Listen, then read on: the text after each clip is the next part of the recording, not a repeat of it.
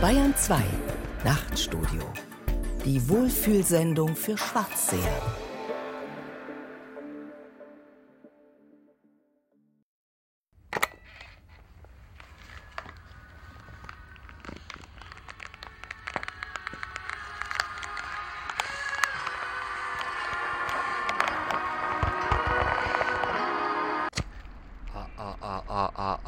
Mike Jack. Test, Ah, ah, ah, ah, ah, ah, ah.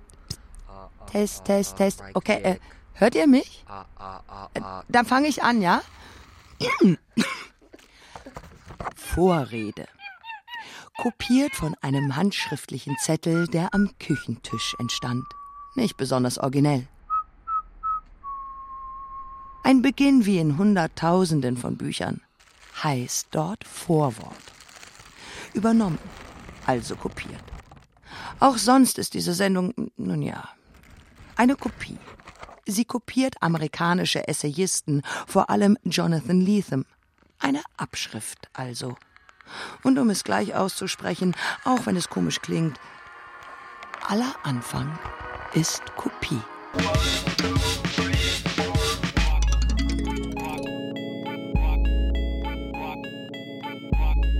Ich bin ein Kopist. Ein Essay über die Grundlage unserer Kultur, das Abschreiben von Martin Zein. Unser Bild von Kultur ruht auf zwei Pfeilern, der Originalität und der Einzigartigkeit. Das Genie schafft allein aus sich heraus. Creator Mundi, der Schöpfer der Welt. Das bibeltreue Mittelalter hätte darin allerdings Hoffart gesehen, eine der Todsünden, ein No-Go in den klösterlichen Skriptorien. Das aus sich heraus Erschaffen blieb Gott vorbehalten.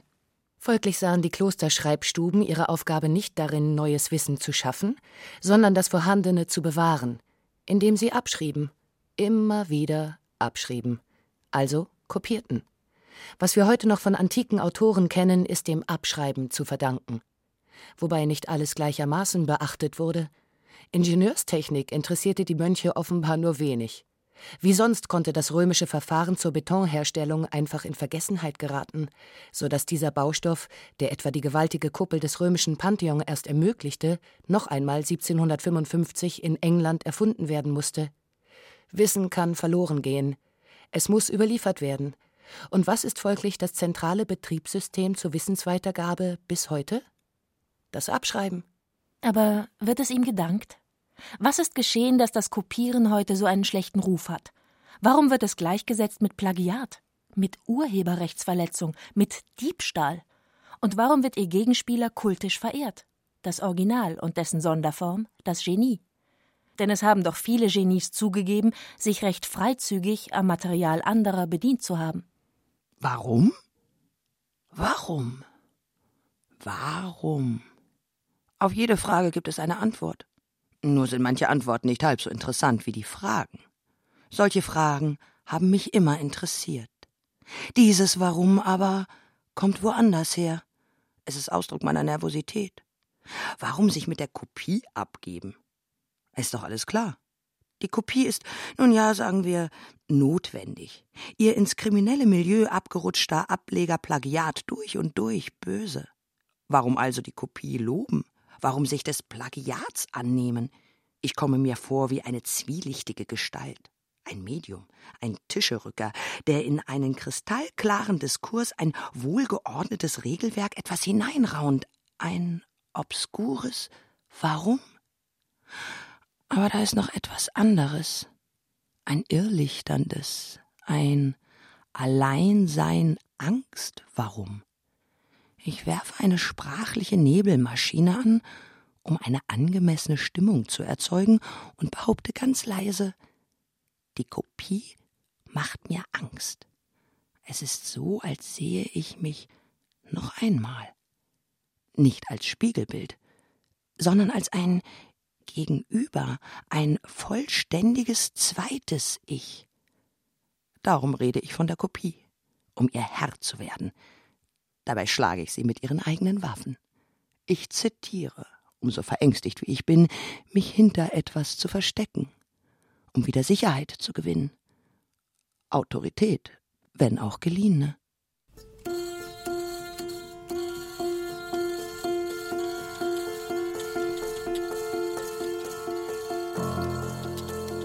Bernard von Chartres sagte, wir seien gleichsam Zwerge, die auf den Schultern von Riesen sitzen um mehr und entfernteres als diese sehen zu können.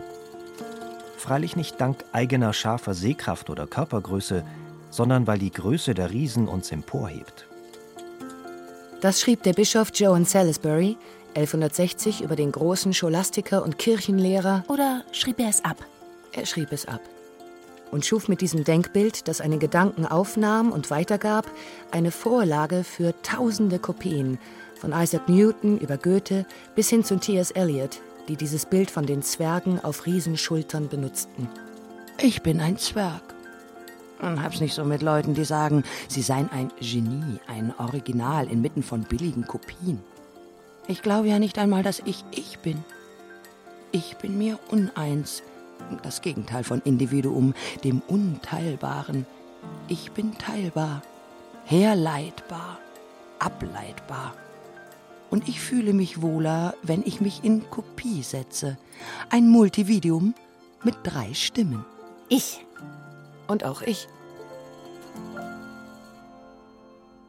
In Ridley Scotts Blade Runner sind die Replikanten, die künstlichen Menschen nachbauten, schöner, stärker, klüger.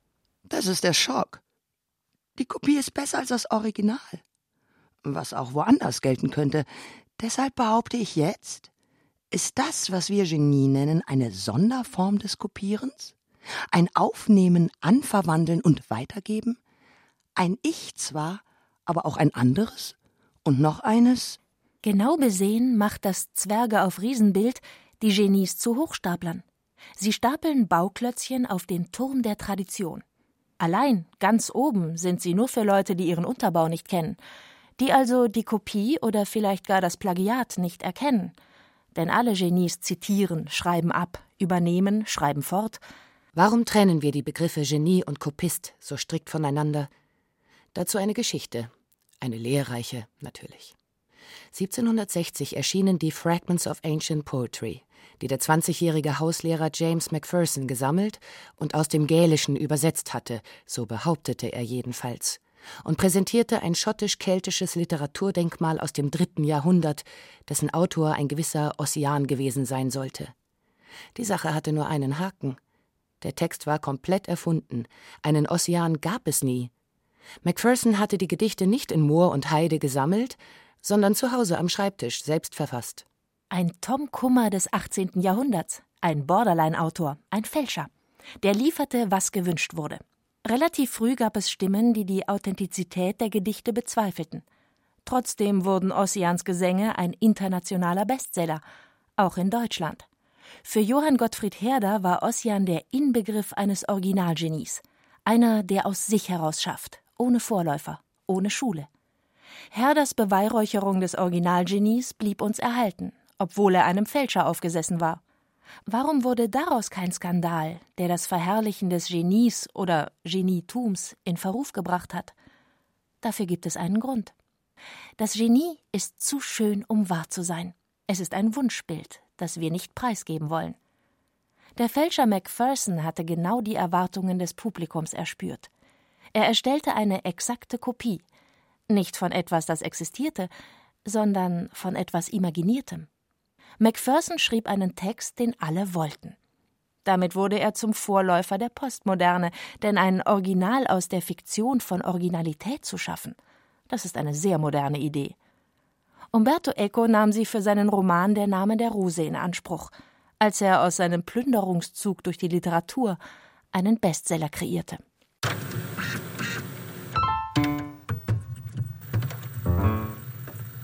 Ich bin in einem Umfeld aufgewachsen, in dem es ganz normal war, sich an fremden Texten zu bedienen. Sagte nicht Eco, sondern Helene Hegemann, Deutschlands berühmtester Plagiatsfall neben Gutenberg. Eco und Hegemann. In einem Satz?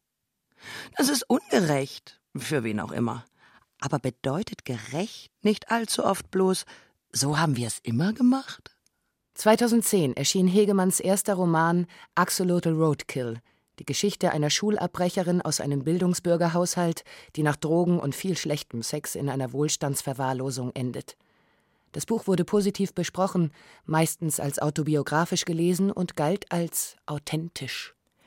Obwohl die gerade eben 17-jährige Autorin, die nicht besonders groß gewachsen ist, sicher nicht die legendär strenge Einlasskontrolle der Berliner Diskothek Berghain überwunden hätte, obwohl sie eben von diesen Besuchen erzählt, obwohl ihr Roman deutlich voneinander unterscheidbare Stilebenen aufwies.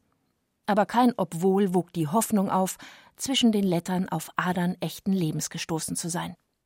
Dann entdeckten Rezensenten auffällige Ähnlichkeiten zu allerlei Songtexten und zu den Blog-Einträgen eines gewissen Eiren. Über Hegemann brach ein Sturm der Entrüstung los. Aus der authentischen Hegemann war plötzlich ein Techno-Ossian geworden, ein gefakter Sänger aus den düsteren Höhlen unter Berlin. Die FAZ spielte literaturwissenschaftliches Seminar und stellte einige Passagen nebeneinander. Eiren, Seite 124. Mache drei Schritte nach vorn und pralle rückwärts gegen das Taxi. Hegemann, Seite 74. Ich gehe drei Schritte nach hinten und knalle rückwärts gegen das Taxi. Die Ähnlichkeit ist frappierend. Zugleich fällt auf, dass Hegemann den offensichtlichen Fehler von Eiren korrigiert. Niemand geht nach vorne und prallt dabei rückwärts gegen ein Auto. Nicht nur hier schreibt Helene Hegemann eleganter, selbst wenn sie Details übernimmt. Nicht nur hier ist Axolotl deutlich besser als das Original Strobo von Eiren, obgleich Hegemann erkennbar abgeschrieben hat. Nicht nur hier wurde nicht abgewogen. Denn Anfang 2010 war die Stimmung aufgeheizt. Feuilleton-Debatten leben vom Eskalieren, wobei der Plagiatsvorwurf als Brandbeschleuniger fungiert. Einige Rezensenten meinten, einen Berliner Bären aufgebunden bekommen zu haben, fühlten sich also hintergangen und ließen die Wut darüber die Autorin spüren. Der Extremist unter den Kopien, das Plagiat. Leider gibt es da kein Testverfahren, das allgemeinverbindlich festlegte, wo die Originalität aufhört und das Abschreiben anfängt. Übrig bleibt meist der Degout von Unappetitlichem. Als ich, der das Buch mit Vergnügen gelesen hatte, bei einer öffentlichen Veranstaltung Hegemann fragte, ob sie sich nicht manchmal wünsche, gleich in der Erstausgabe einen Credit, einen kleinen Dank an Iron eingefügt zu haben, kommentierte der jugendliche Teil des Publikums diese Kritikeranmaßung mit einem empörten Zischeln. Wobei, auch das soll erzählt sein, ich mich auch nicht mit Ruhm bekleckerte und dem allgemeinen Abgesang auf den Shootingstar Hegemann nicht vehement widersprach. Ich hatte Angst, missverstanden zu werden. Wer will schon bei einem Plagiat den Pflichtverteidiger spielen? Da gibt's nichts zu gewinnen. Helene Hegemann, eben noch hochgehandelte Aspirantin auf den Leipziger Buchpreis, unterlag dem grundsoliden und dreimal so alten Literaten Georg Klein. Das Original hatte gewonnen.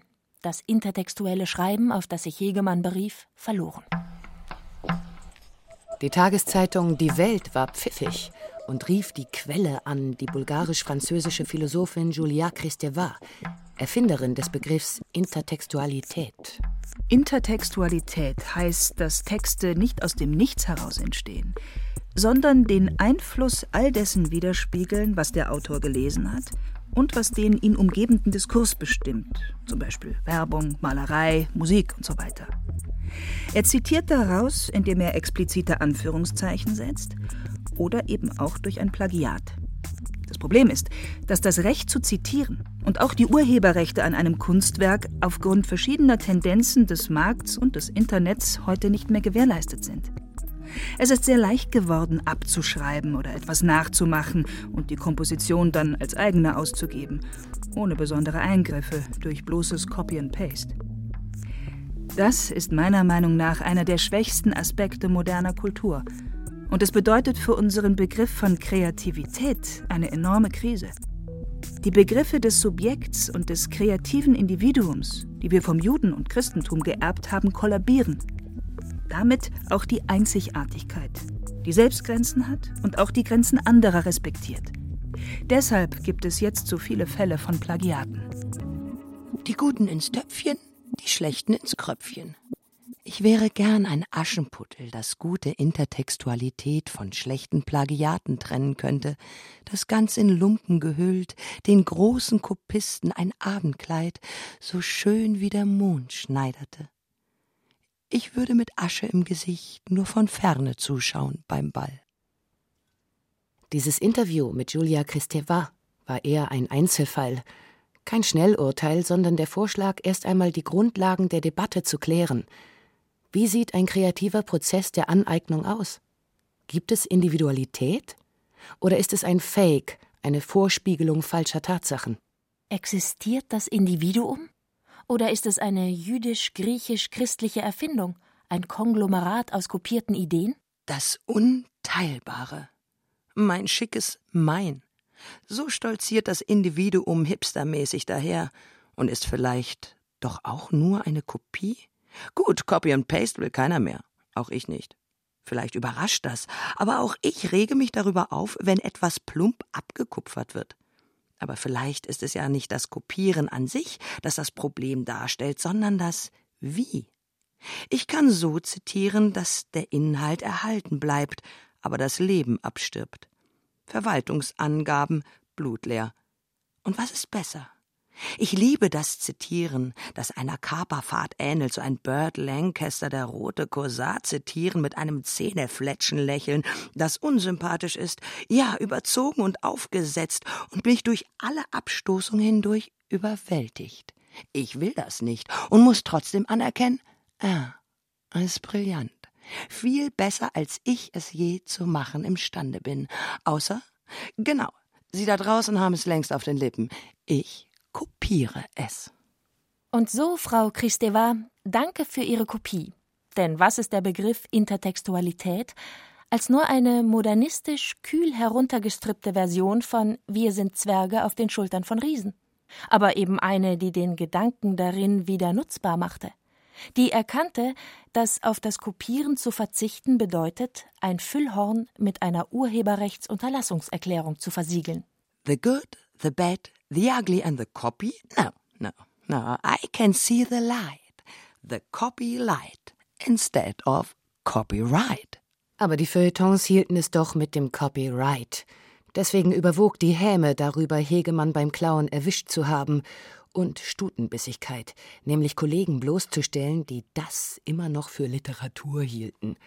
Eine ziemlich langweilige Debatte, den interessantesten Beitrag leistete dann auch kein Journalist, sondern der Dichter Durs Grünbein. In der FAZ vom 23. Februar 2010 erschien von ihm der Text Plagiat. Hand aufs Herz. Mir scheint, die Behauptung in diesem Buch sei irgendetwas unverarbeitet liegen geblieben, quellenmäßig übernommen, entlehnt oder gestohlen, entspringt einem Mangel an Gaben. Es wäre genauso richtig und genauso sinnlos zu sagen, das Auge habe das Protoplasma bestohlen oder die Träne die Elemente, weil sie Chlornatrium enthält. Von diesem Buch geht eine erregende Sicherheit aus, dass sich etwas Notwendiges und Neues unausweichlich auf einen zubewegt. Jenes Lawinengefühl, wie ich es nennen möchte, das aufsteigt aus der großen amerikanischen Epik, sei es Fänger im Rocken oder dem Montageroman der Beatniks. Ob dabei die Handlungsorte aus der Netzliteratur oder dem Nibelungenlied stammen, das tritt wohl ganz vor dem zurück, dass jeder Satz und jeder Dialog durchatmet und durchströmt wird von der Inspiration einer großen Schöpferin.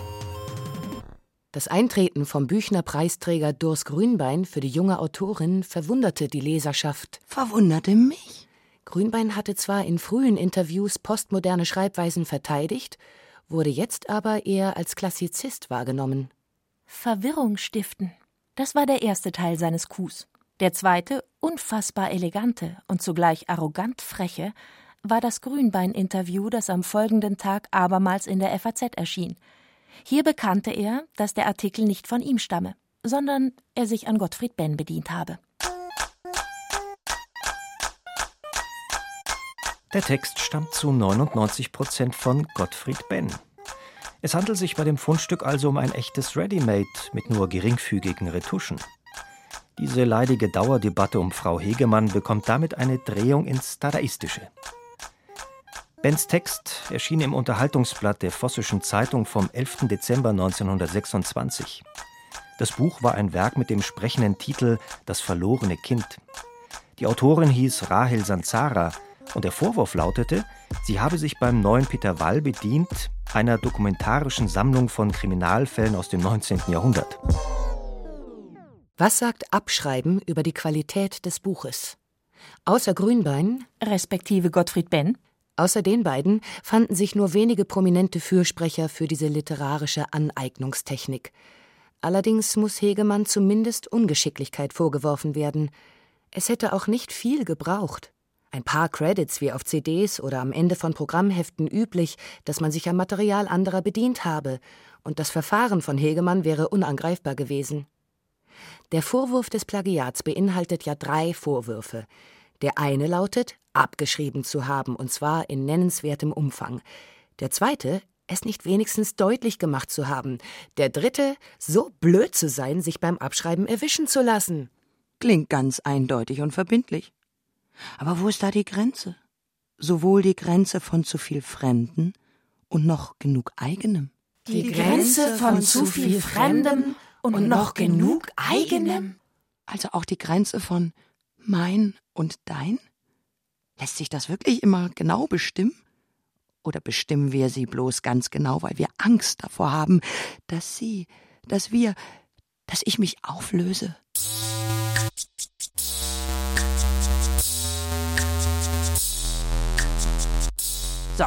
Und jetzt machen wir es ganz einfach. Das Lob der Kopie, das diese Sendung darstellt, wie auch immer gebrochen, meint nicht, kopieren ist das neue heiße Ding. Wer einen Song oder ein E-Book kopiert, bringt den Autor um seine Einkünfte. Nur ist das kein Diebstahl. Wie einige ach so gerne abmahnende Anwälte behaupten, denn der Urheber ist weiterhin im Besitz der Sache. Es geht um etwas anderes. Der Raubkopierer kündigt den Kontrast Social auf, den Sozialkontrakt, dass wer etwas schafft, davon leben kann, um wieder etwas schaffen zu können.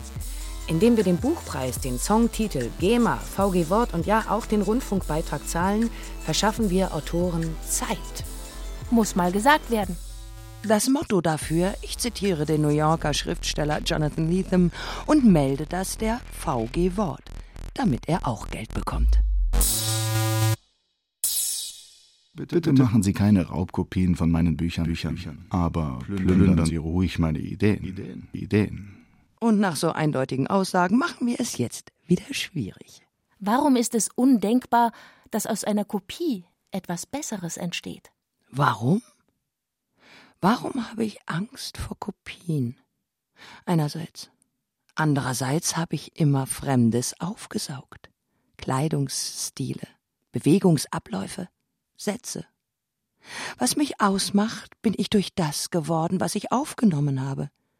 Natürlich habe ich mich in der Pubertät, und die zieht sich bei Männern, immer als solitär gesehen. Es wäre Blödsinn, das zu leugnen, aber ich kenne auch den Glückszustand, etwas zu verschlingen und dadurch, nein, nicht ein Abklatsch, sondern ja, neu zu werden. Phönix nicht aus der Asche, sondern aus der Kopie.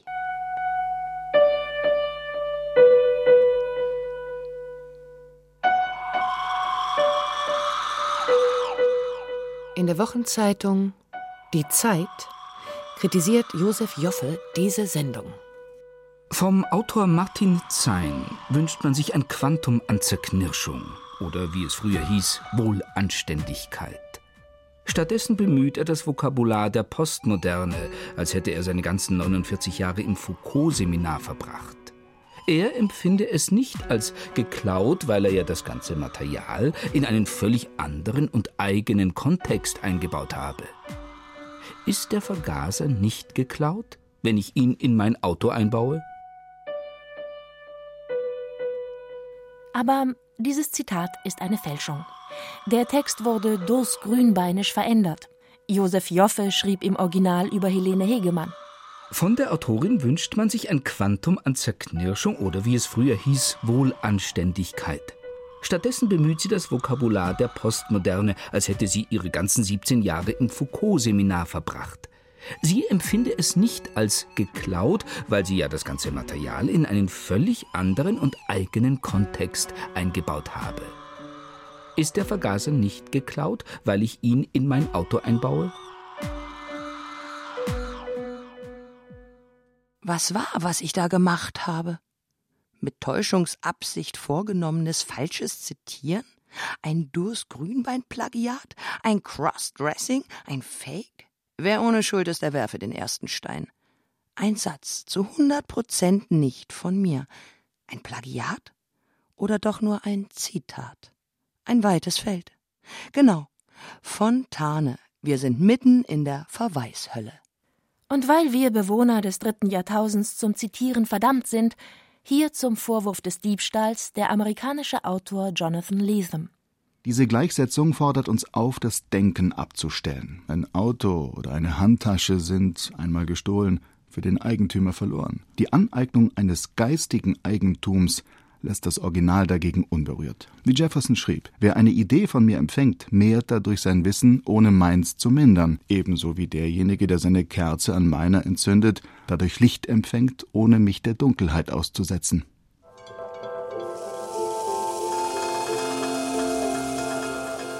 So, und jetzt bringe ich mal Licht in meine Kopistenvergangenheit. Ein Kapitel kopiert aus meiner Vergangenheit, eingefügt in die Gegenwart. Mein Studium bestand aus Kopien, buchstäblich, ordnervoll. Noch nicht digital, sondern auf Papier. Vergriffene Bücher, Zeitschriften, Artikel, teure amerikanische Veröffentlichungen, die ich mir nicht leisten konnte, all das wurde auf den Kopierer gepackt, vervielfältigt und nach Hause mitgenommen, um es dort in Ruhe zu lesen, es mit gelbem Marker oder jeder Menge Randnotizen zu versehen der Kopierer als verkleinertes, schnelles, mechanisiertes, profanes Skriptorium. Studieren ist Kopieren, buchstäblich, aber mehr noch im übertragenen Sinne. Vorhandenes Wissen nehmen und es in die eigene Arbeit einfügen, um ein Gespräch zu erzeugen zwischen meinem Text und anderen Texten. Das war zwar analog mühsam auf einer mechanischen Schreibmaschine getippt, aber auch schon virtuell. Getragen vom Glauben an eine imaginäre Forschergemeinschaft, als deren Mitglied ich mich sah, ohne je von ihr aufgenommen worden zu sein.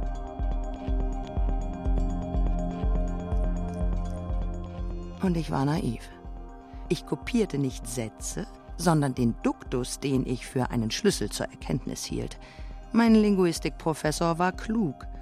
Als er mir meine Arbeit zurückgab, schob er mir den Seminarschein herüber, machte dann aber eine bedeutungsschwere Pause, bevor er fragte, Sie haben wohl sehr viel kritische Philosophie gelesen.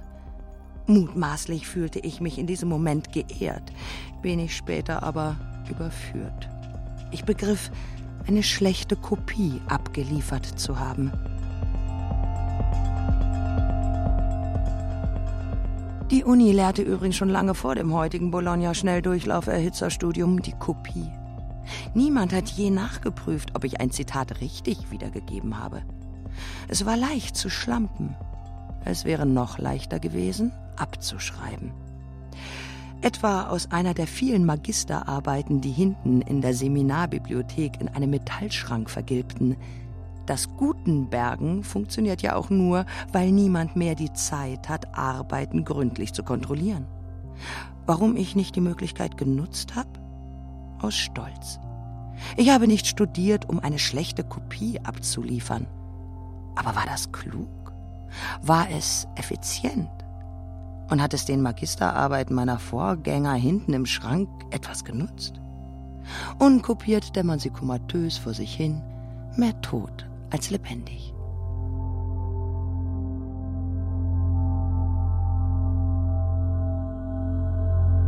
Die Kopie ist Leben, Nachleben, Berühmtheit.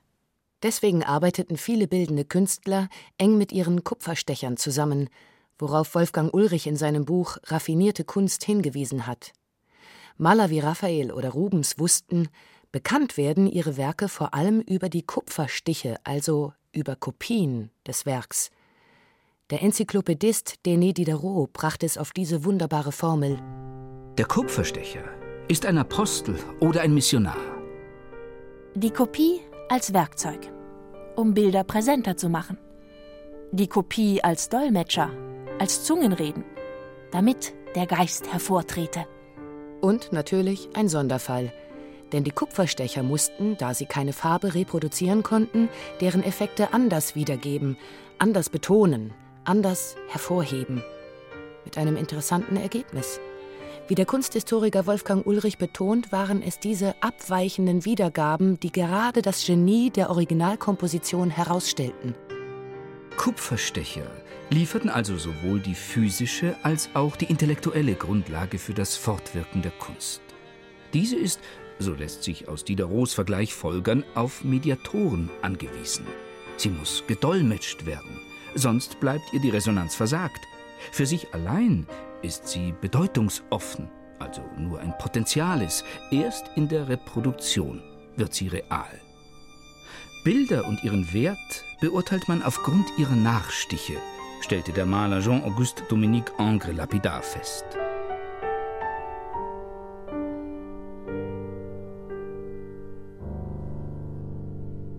Noch ein Sonderfall der Kopie, die Werkstatt.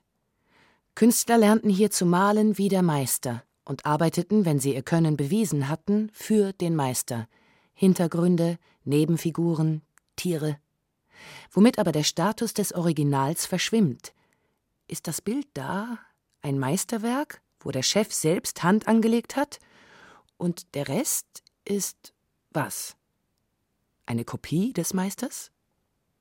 Die Kunstgeschichte versucht sich mit dem Händescheiden, mit dem Trennen von Werken des Meisters von denen der Schüler, Nachahmer und Fälscher. Nur, was genau scheiden die denn da? Welche Hand steht für was? Ein prominentes Opfer dieses Aussortierens ist der Mann mit dem Goldhelm aus der Berliner Gemäldegalerie.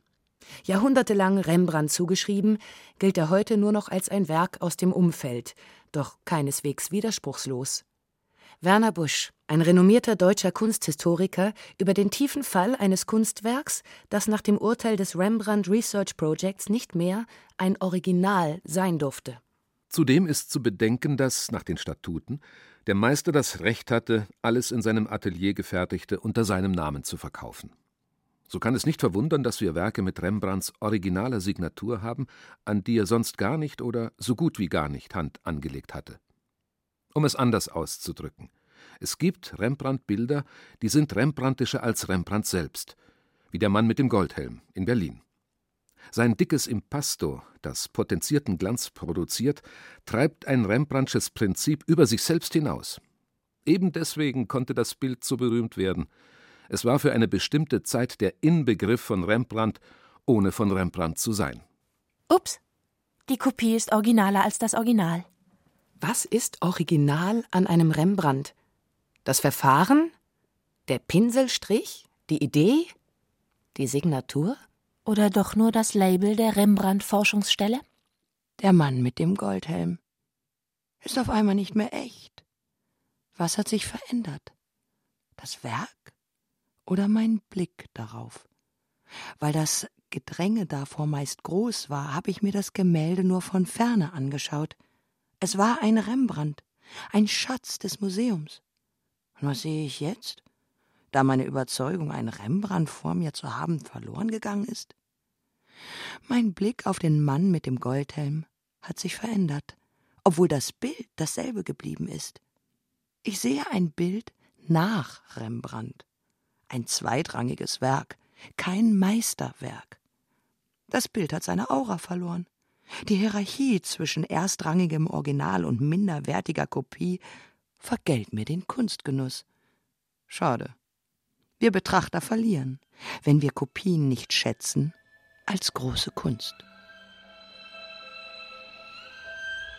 Die Aura definieren wir als einmalige Erscheinung einer Ferne, so nah sie sein mag.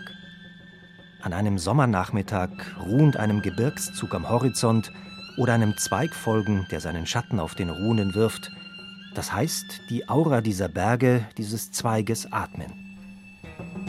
An der Hand dieser Beschreibung ist es ein leichtes, die gesellschaftliche Bedingtheit des gegenwärtigen Verfalls der Aura einzusehen. Er beruht auf zwei Umständen, die beide mit der zunehmenden Bedeutung der Massen im heutigen Leben zusammenhängen. Nämlich, die Dinge sich räumlich und menschlich näher zu bringen – ist ein genauso leidenschaftliches Anliegen der gegenwärtigen Massen, wie es ihre Tendenz einer Überwindung des Einmaligen jeder Gegebenheit durch die Aufnahme von deren Reproduktion ist.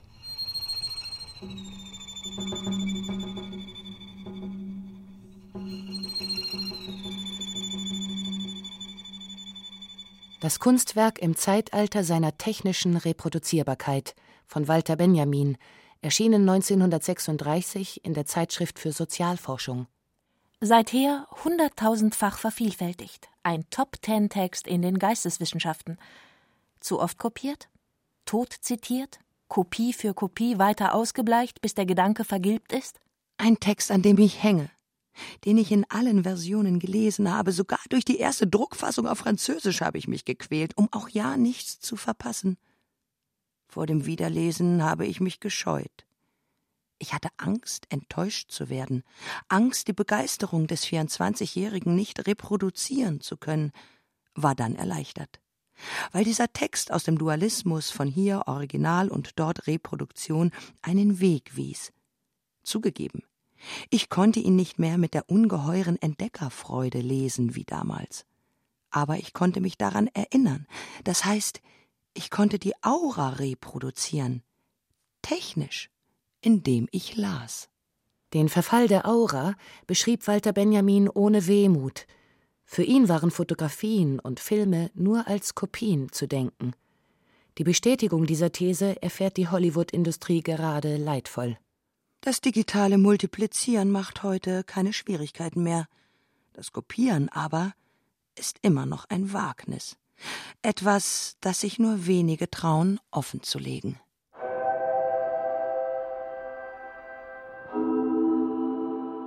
Andy Warhol ist der Meister der modernen Kopie, in zweifacher Hinsicht. Zum einen als Produzent, der seine Grafiken nicht mehr selbst ausführte. 1969 sagte Bridget Polk, seine Assistentin der Zeitschrift Time, oder sagen wir seine Kopistin? Ich habe alles gemacht während der letzten eineinhalb, zwei Jahre. Andy macht überhaupt keine Kunst mehr. Er findet es langweilig. Die ganzen neuen Suppendosen stammen von mir. Nachdem Warhol einmal die Idee der 32 Campbell-Suppendosen aller existierenden Geschmacksrichtungen hatte, konnte jeder Assistent sie kopieren. Interessanterweise war es offenbar Warhol selbst, der das Gerücht verbreitete, er selbst lege keine Hand mehr an seine Kunst. Die Weigerung, Dingen Tiefe zuzusprechen, bezog explizit die eigene Produktion mit ein. Keine Tiefe, nirgends. Was nicht nur Verächter, sondern auch Freunde seiner Kunst verunsicherte. John Baldessari, einer meiner Lieblingskünstler, sehr klug, sehr konzeptionell, sehr witzig. Ja, Baldessari über Andy Warhol. Andererseits hatte er etwas von einem Frankenstein-Monster. Die Betonung des Produktcharakters der Kunst und die Verwechslung von Künstler und Kunst gehen auf sein Konto. Die Kopie hat nicht nur einen schlechten Leumund, sondern auch noch die falschen Freunde. Jeff Koons oder Damien Hirst etwa, ziemlich grobschlächtige Warhol-Plagiate. Aber war es nicht Warhol, der auch den Stumpfsinn des Künstlerstatus ironisierte, als er ein Double mit unverkennbarer Perücke zur Eröffnung nach Stockholm schickte. Ein Doppelgänger, um den Celebrity-Eröffnungszirkus zu bedienen. Ein Ich-Fake statt des Original-Ichs tat es doch auch. Ein Original der Warholschen Kopien schuf dann Sturtevant. So nennt sich die Künstlerin Elaine Sturtevant. Sie kopiert seit den 60er Jahren Meisterwerke der Moderne, von Jasper Jones Double Flag oder der Fettecke von Joseph Beuys bis eben hin zu Warhols Marilyns. Ihre Werke sind exakte Kopien, gleiche Größe, gleiche Materialien. Nur setzt sie ihre eigene Signatur darunter. Damit sind die potenziell tausendfach vervielfältigbaren Grafiken Warhols plötzlich wieder ein Original. Nur nicht von ihm. Es sind Bilder nach dem Verfall der Aura. Sie haben aufgehört zu sagen, ich bin ein Original. Vielleicht aber stellen Sie auch eine Frage Warum bist du dir so sicher, vor dir kein Original zu haben? Und was sagt das über das Bild vor dir? Und was über dich? Kopieren ist nicht leicht. Kopieren ist ein Wagnis. Das meine ich nicht euphorisch. Das meine ich mit Kopieren macht mir Angst. Nicht nur das Original löst etwas aus, Erkenntnisse, Gefühle, sondern auch die Kopie. Vor allem Angst vor dem Doppelgänger, die Angst, sich aufzulösen, ununterscheidbar von der Kopie zu sein, die Angst, dem eigenen Körper fremd zu werden. Die Kopie löst Angst aus. Dafür hatten andere Jahrhunderte ein klareres Verständnis. Für die Romantiker war der Doppelgänger eine Horrorfigur, ein sich selbst Auflösen der Persönlichkeit, eine Säure, in der sich Individualität zersetzte. Ein Reflex auf diese Angst findet sich noch in der Science-Fiction-Literatur.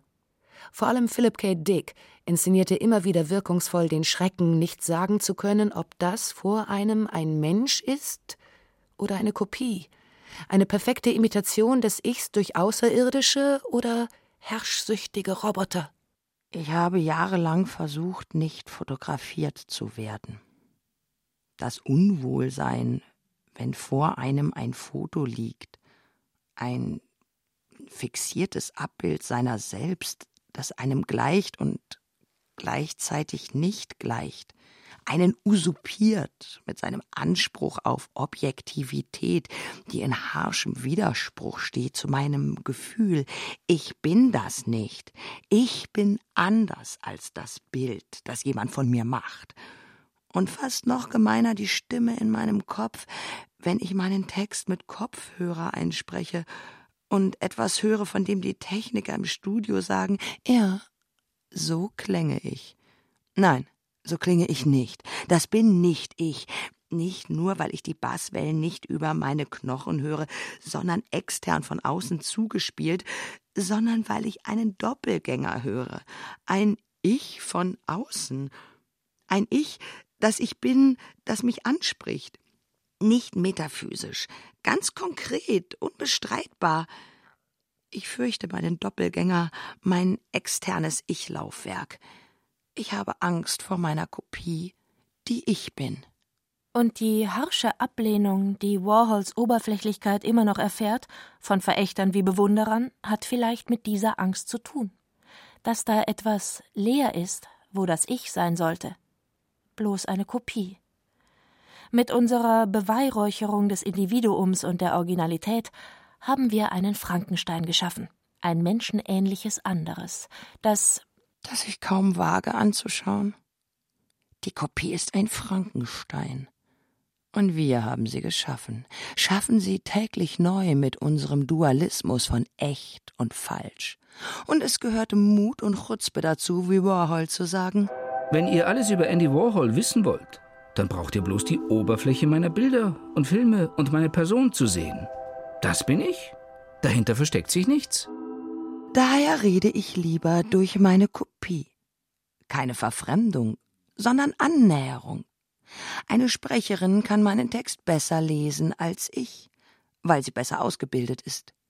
Vor allem aber, weil sie ihn mit Bedeutung auflädt, von der ich nichts weiß. Natürlich ist das ein Verstecken vor sich selbst. Dieses Ich existiert nur als Erfindung, von ihm gibt es kein Original. Also, liebe Sprecherinnen, überrascht mich mit einem Ich, das ich nicht kenne und vor dem ich meine Angst zügeln kann, da ihr nicht ich seid. Ähm, am Rande vermerkt, ist das Lesen eines Textes nicht ein analoges Kopieren? So, jetzt aber genug Selbstbespiegelung, mein eitles Ich oder von mir aus mein uneitles Dreifach-Ich. Soll doch jeder mit seiner Fasson von Originalität glücklich werden. Aber das Anything Goes dieser seltsam ambivalente Slogan, der vielleicht der Postmoderne nur anklebte, hat sein utopisches Potenzial, sein Moment der Befreiung nie ausspielen können, nämlich alle Regeln nur noch als Spielzeug zu begreifen. Es geht zwar vieles, richtig gut geht aber nur, was immer schon ging. Das Genie, das Original und die Einzigartigkeit. Na und? Wird sich mancher denken, funktioniert seit 200 Jahren ganz ordentlich und erklärt ja durchaus einiges an der menschlichen Kreativität. Aber es verwischt auch, es nimmt etwas weg. Ja, es verhindert etwas. Ein Beispiel für Kopieverachtung ist das Buch Retromania. Dessen Autor Simon Reynolds beklagt darin, dass Popmusik jahrzehntelang für das Neue stand, sich jetzt aber nur mit der eigenen Vergangenheit beschäftigen würde, also nur noch Kopien herausbrächte. Ein Kapitel dreht sich um die Crate Digger, um Musiker, die in musikalischen Archiven nach Sounds suchen, um daraus ihre Musik zu kreieren. Reynolds nennt das einmal Hip-Hop-Jazz für die ADHS-Generation.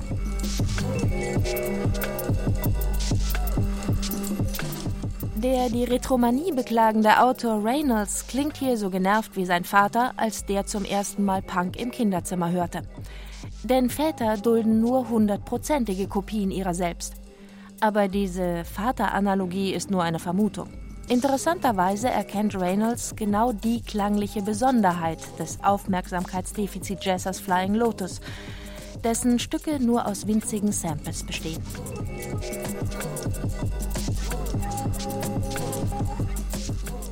Die verqueren Beats und abgewandelten Funk-Grooves werden mit schrillen Synthes und vollen Riffs gewürzt, die 80er Jahre Elektrofunk und Videospielmusik nachhallen lassen. Diese Musik treibt dahin, sie lenkt ab, setzt sich selbst zusammen aus der additiven Logik einer grenzenlosen Gier nach Klang. Eine Wall of Sound, eine Klanggewitterwand, die einen umtost. Reynolds aber hat für die nur eine akademische Erklärung. Jeder der musikalischen Stile, die diese Künstler miteinander verweben, steht für eine Tradition, die vor Jahrzehnten entstand und sich über Jahrzehnte entwickelte. Das heißt, die Stile sind gewissermaßen eingebettete historische Zeit. Entsprechend verlangt es viele Stunden aufmerksamen Hörens, um ihre Komplexität zu erfassen. Zeit, die die meisten Hörer nicht haben.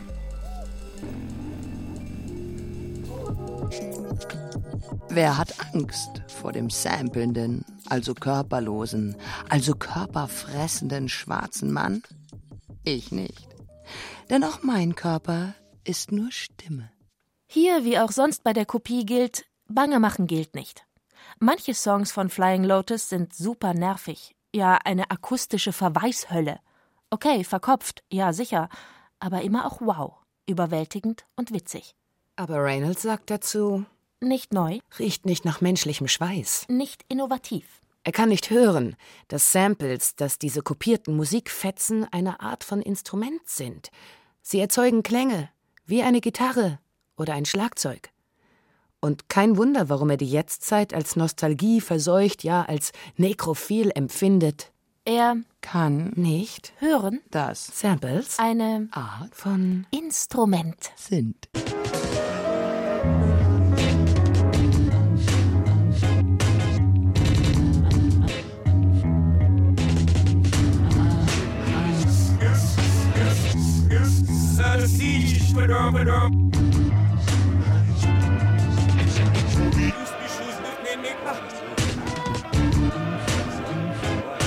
Der Gegensatz Kopie-Original öffnet offenbar einem nicht die Ohren.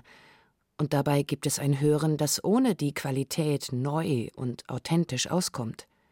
Jonathan Lethem hat dafür einen Lehrsatz geprägt. Heutzutage gibt es wirklich nichts mehr, was uns nicht irgendwie bekannt vorkommt. Und deshalb sollte es nicht verwundern, dass die anspruchsvollste Kunst der Gegenwart damit beschäftigt ist, das Bekannte wieder fremd zu machen. Fremd und sehr funky, also funky fremd, machte es 2004 Brian Joseph Burton, alias Danger Mouse, bei seinem Grey-Album. Er legte Lyrics des Black-Albums von Jay-Z über das White-Album der Beatles und schuf damit 2004 einen musikalischen Höhepunkt des Mash-up, des Vermischens zweier Songs zu etwas Neuem. Danger Mouse über das Grey-Album. Viele Leute meinen, ich hätte die Beatles genommen und mit ein bisschen JC gemixt. Dabei ist es eine Dekonstruktion, die nicht leicht zu machen ist. Ich war gefangen vom Projekt, wollte unbedingt sehen, ob ich es schaffen würde. Es war ein Statement, das mit Samplen allein nicht zu machen war. Es ist eine Kunstform. Es ist Musik. Es ist nicht Diebstahl, wie manche Leute meinen. Es kann viel mehr sein.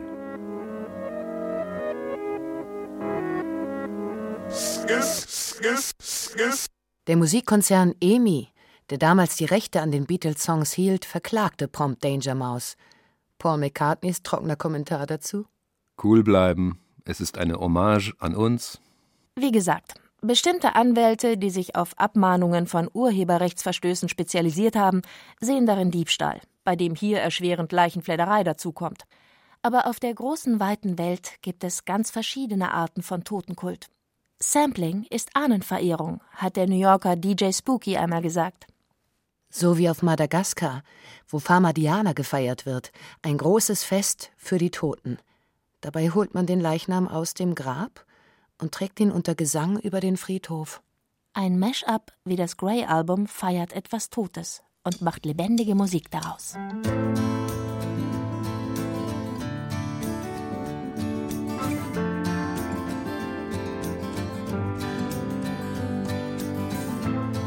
Is it getting better? Or do you feel the same? Will it make it easier on you now? You got someone to blame. You said one love, one life. When it's one need in the night, one love, we get to share it. It leaves you, baby, if you don't care for it. Zugegebenermaßen haben manchmal die musikalischen Aneignungstechniken wie Cover, Sampling oder Mashup auch etwas Frankensteinhaftes. Totes muss tanzen, weil es sich nicht wehren kann. Man nehme einen alten Hit, packe einen modernen Beat darunter und fertig ist der neue Hit. Natürlich gibt es originelles Kopieren und altbackenes Abkupfern. Aber gibt es in der Musik nicht Fälle, wo die Kopie besser ist als das Original? Coverversionen, die mir erst die Ohren geöffnet haben für das Original. One von U2 empfand ich immer als musikalische Konfektionsware. Bono singt, wie Bono halt singt. Dazu eine Überdosis Hall und die Musik, naja, ist auch wie immer nicht mal ohrwurmtauglich. Und dann die Coverversion von Johnny Cash. Von alttestamentarischer Wucht. Zum Heulen, zum Niederknien abermals mein Souffleur Jonathan Lethem aus seinem Essay Einflussekstase. Dass ich literarischen Einfluss als etwas Körperliches erfahren und dass mich diese Erfahrung begeistert hatte. Und zwar schon zu einem Zeitpunkt, als mir die Worte dafür fehlten. Die Argumente der Gegenseite quittierte mein Körper mit Ekel und anderen alarmistischen Gefühlen. Plagiate erkannte ich am üblen Geruch. Originale dagegen blitzten und glänzten unübersehbar. Das Individuelle lässt sich nicht kopieren. Das ist ein scheinbar unumstößlicher Garant unseres Bilds von Kreativität. Was aber, wenn doch? Was, wenn wir den Gedanken wenigstens zulassen? Dann wird klar, die Dichotomie von hier Genie und dort Plagiat taugt nicht, um Kreativität zu beschreiben. Vielleicht gibt es Einzigartigkeit gar nicht. Vielleicht ist Kreativität nur ein Spiel mit vorgegebenen Elementen. Das Unvergängliche ist nur ein Gleichnis. Gott, der Verfängliche, ist Dichtererschleichnis.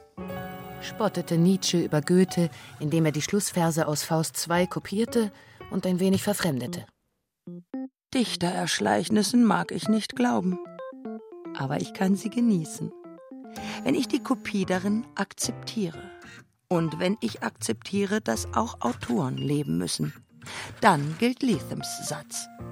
Bitte, Bitte machen Sie keine Raubkopien von meinen Büchern, Büchern aber plündern Sie ruhig meine Ideen. Ideen.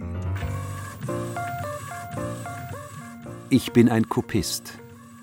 Ein Essay über die Grundlage unserer Kultur, das Abschreiben von Martin Zein. Eine Produktion des Bayerischen Rundfunks 2013. Nachwort. Dank vom Zwerg Martin Zein an den Riesen Jonathan Lethem für seine Ideen, an Danger Mouse und Flying Lotus für die Musik und an Barbara Schäfer für die Redaktion, an Daniela Röder für Technik, an Bibiana Beglau, Caroline Ebner, Wiebke Puls für ihre Stimmen. Und zum Schluss danke auch der Form der Danksagung, die ich hiermit kopiert habe.